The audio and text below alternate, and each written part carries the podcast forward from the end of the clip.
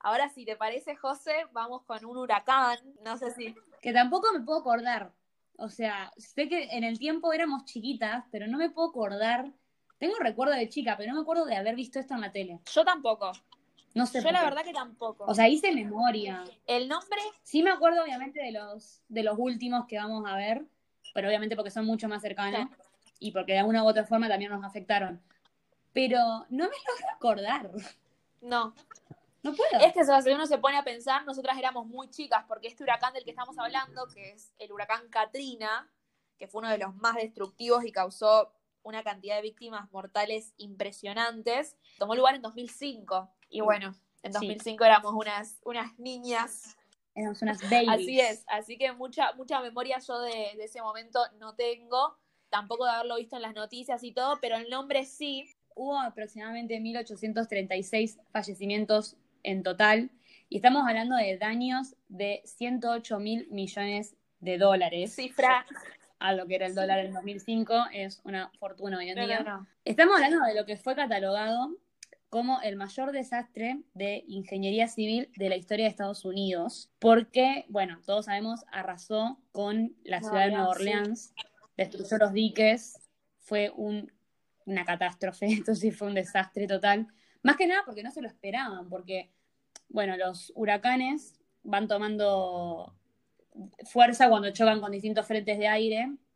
Esto pasa cuando se mezclan los aires fríos y calientes, las corrientes de aire frías y calientes.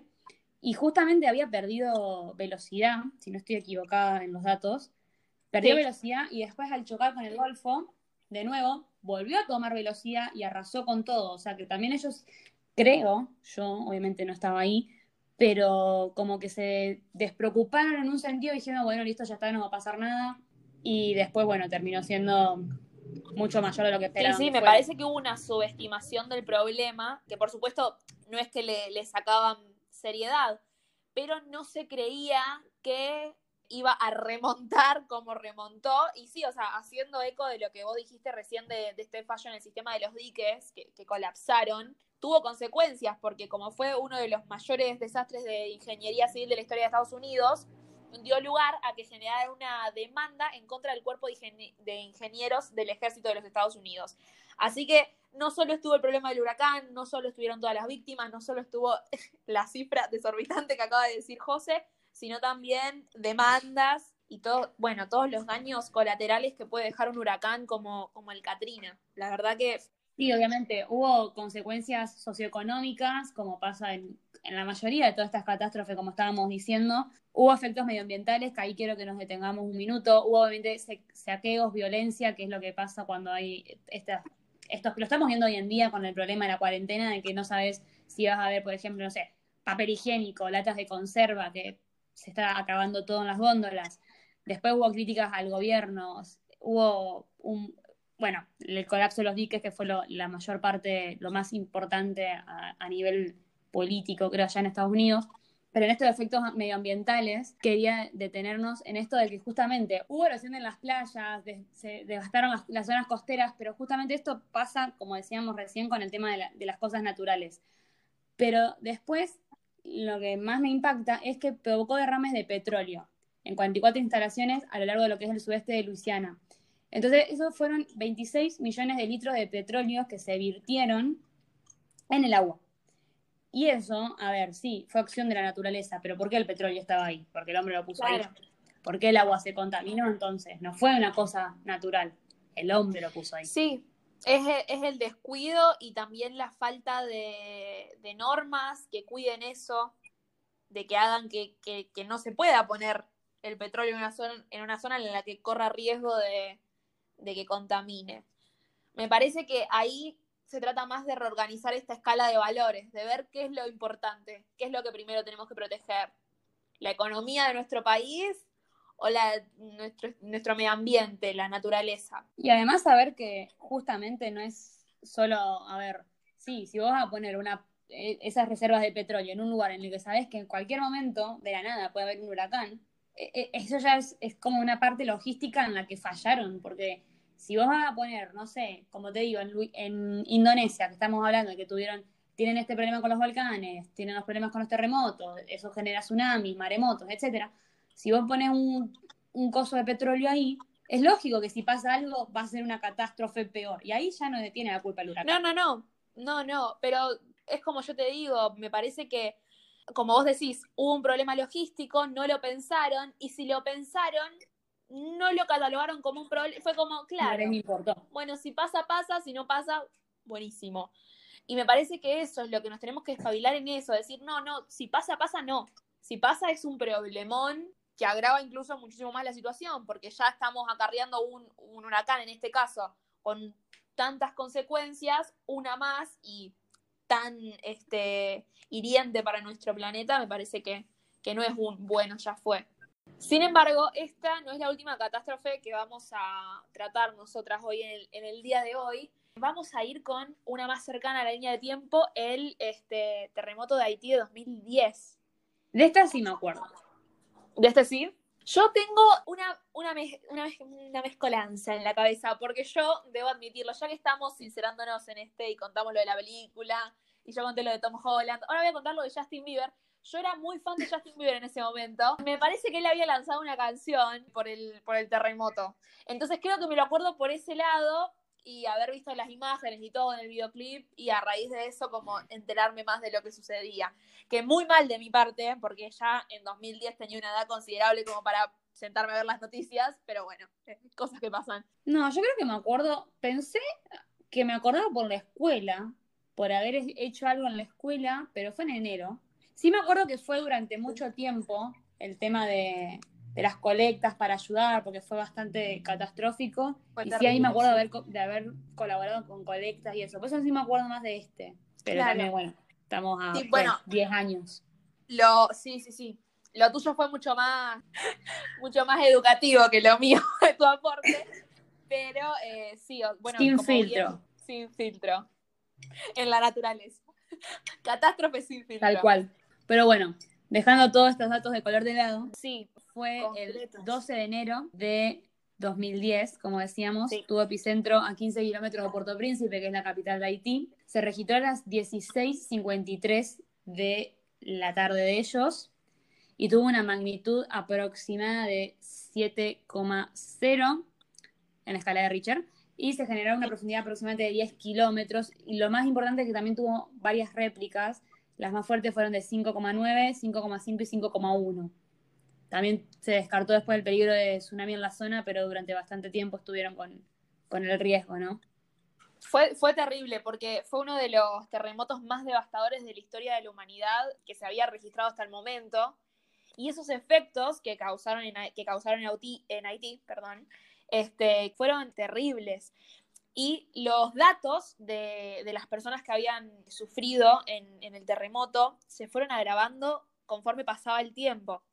Los cuerpos recuperados hasta el 25 de enero superaban los 150.000. Sí. Y después se calculó que los muertos podían llegar a 200.000. Pero cuando pasó un tiempo considerable, si no recuerdo mal, un año después de la tragedia, llegaron al punto de decir que había habido 316.000 muertos, 350 habían quedado heridos y más 350.000. 350 mil, eso, sí, perdón. Y más de 1.5 millones de personas habían quedado sin hogar, que eso fue terrible, ver el, el, deterioro y ver la desesperación de las personas que perdieron todo, todo lo que tenían. Además estamos hablando que el epicentro fue en Haití, la zona más afectada obviamente fue el territorio haitiano, pero también afectó a República Dominicana, a Cuba, a Puerto Rico, a Bahamas y a Jamaica, todas islas en pleno Caribe, y pero sí fue, fue devastador. Yo te digo que ese sí me acuerdo bastante.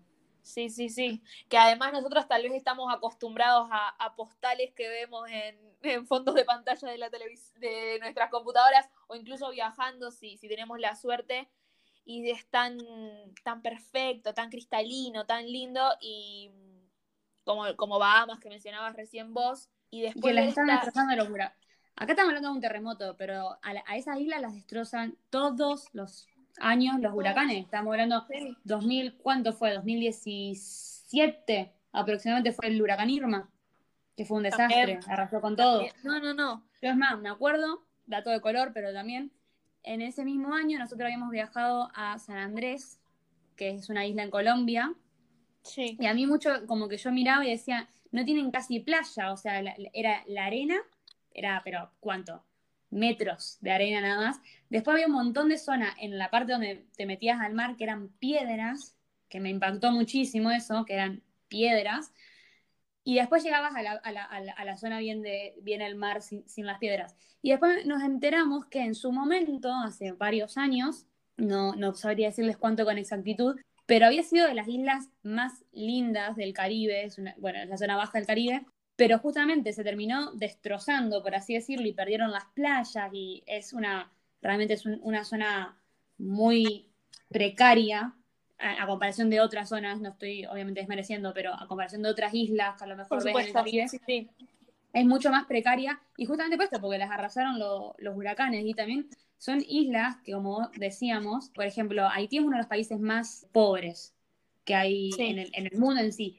Y son islas que dependen mucho del turismo realmente para sustentarse. No son islas que a lo mejor, sí, se, se las bromas de que, uy, son paraísos fiscales y lo que sea, sí, pero no son como, no sé, Argentina que si un día, un año no podemos exportar carne, bueno, nos la arreglamos exportando soja y si no es soja exportamos otra cosa y otros países pasa lo mismo. Otros países dependen del turismo y muchas veces si vos el lugar no es atractivamente lindo en sentido paisajista, a lo mejor vos no vas y justamente esto pasa de que a México le está pasando mucho que las playas están llenas de algas y la gente no va porque prefieren ir a lo mejor a otra zona que les guste más claro. y pierden mucho. Entonces, esto justamente no tiene la culpa el humano de que pase a lo mejor un huracán. Obviamente, el terremoto, yo creo que el terremoto es lo más como alejado de la acción humana, porque si vamos a los hechos, los huracanes, como decíamos, al tener que ver con las corrientes de aires y el humano ser responsable del calentamiento global, es lógica porque hay cada vez más huracanes, ¿o no? Claro, sí, es una consecuencia de, de nuestra actitud. Y De la siempre falta de pasa, como decíamos, de que afecta a los demás países que justamente vos decís no se pueden levantar sin ayuda de otro, Sí. justamente. Yo algo que rescato de, de estos acontecimientos es que, como había pasado incluso que lo mencionamos en, en- con Katrina, esto de que de cierto modo reúne a las personas y las personas que, que de buena fe quieren ayudar, ponen mucho de sí. Despiertan mucha solidaridad en las personas. Sin embargo, me parece que no por eso deja de ser menos, menos alarmante y no por eso es menos terrible, digamos. Pero hay que aceptar que sí, las personas se, se unen por malas causas, pero que tienen un buen fin.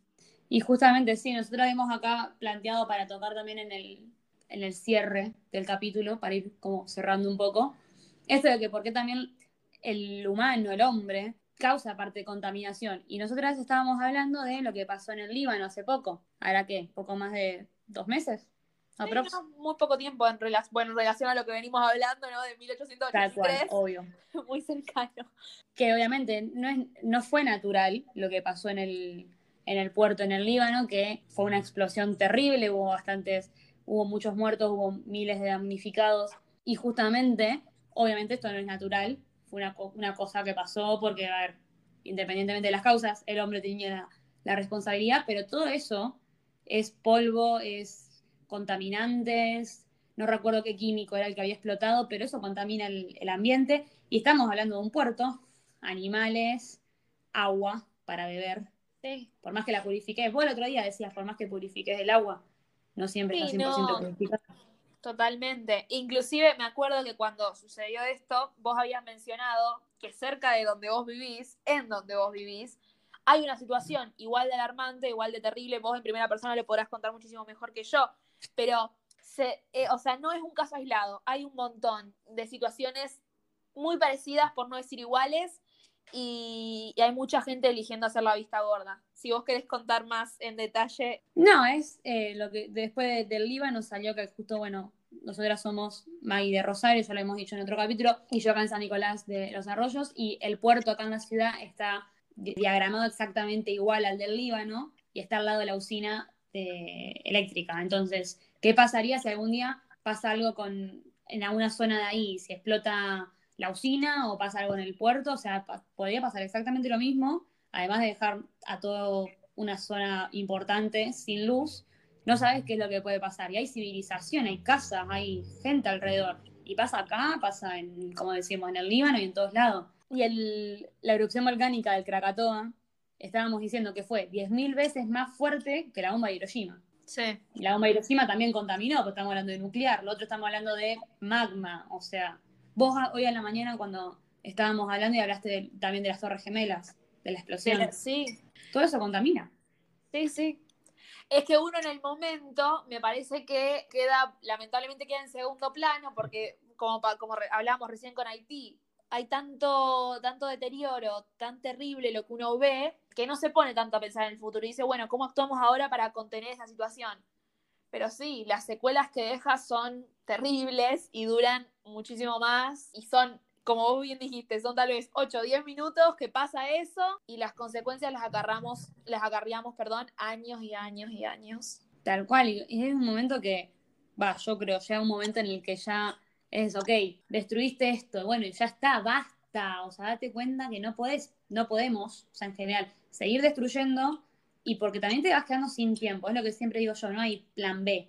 O sea, sí. capaz que a 100 años al futuro tenés un plan B, pero a, 100 días no. Totalmente, totalmente. Y además esto que, vos decías de siempre más, más, más, más, es un poco la, ambición humana y esa hambre de poder que, cada vez quieren más, más, más, sin importar los métodos, sin importar cómo se llega a los fines, bastante maquiavélico todo. Y es terrible, es terrible, porque uno dice, bueno, ya está, ¿qué pueden hacer peor que esto? Y no, siempre hay un escalón más Así que es por eso muy necesario que, nos empecemos a concientizar todos, que empecemos a ver modos de ayudar, que por supuesto hay ciertas, ciertos fenómenos naturales que hay que dejar que sigan su curso, que no podemos detener claramente, está más allá de nuestro alcance, pero sí cómo reaccionamos después de que suceden. Y sí el rol que ocupamos como, como personas y ciudadanos responsables, que espero que seamos todos. Sabes que justo ahí decías algo y me, llamó la atención, que el otro día en el debate de los vicepresidentes en Estados Unidos, se tocó justamente el tema este del medio ambiente.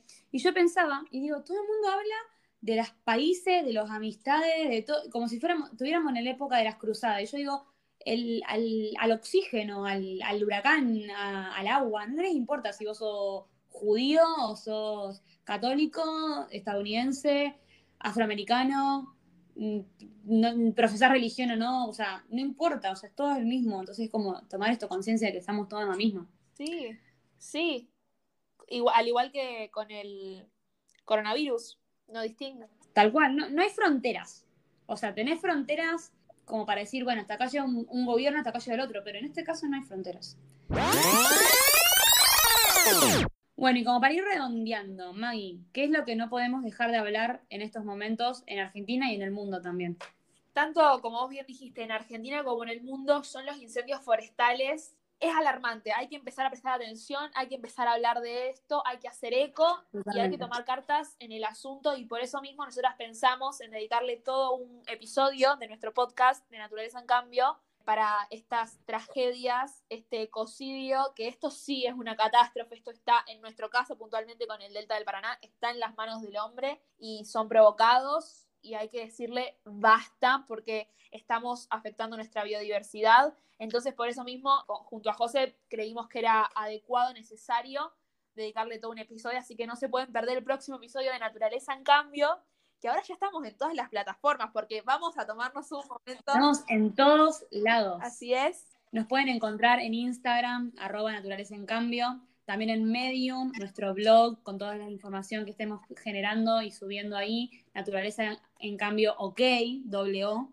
Y también nos pueden encontrar en SoundCloud, nuestro podcast, Naturaleza en Cambio, en Spotify y en Anchor y en múltiples otras plataformas, Google Podcast. Estamos en todos lados, estamos copando podcast. Así es. Estamos muy felices. si se les dificulta encontrar los links, sepan que en nuestro perfil de Instagram, en la biografía, están los links, se redirigen a todas nuestras redes, a todos nuestros nuestros perfiles de blog, todo. La verdad que estamos sumamente emocionadas, muy contentas y, y esperamos volver a verlos en el próximo capítulo. Sin más, hasta luego. Ha sido un gusto compartir esto. Chao, José. Espero verte prontito. Adiós. Y chao a todos nuestros oyentes. Muchísimas gracias por haberse quedado hasta final. Un saludo.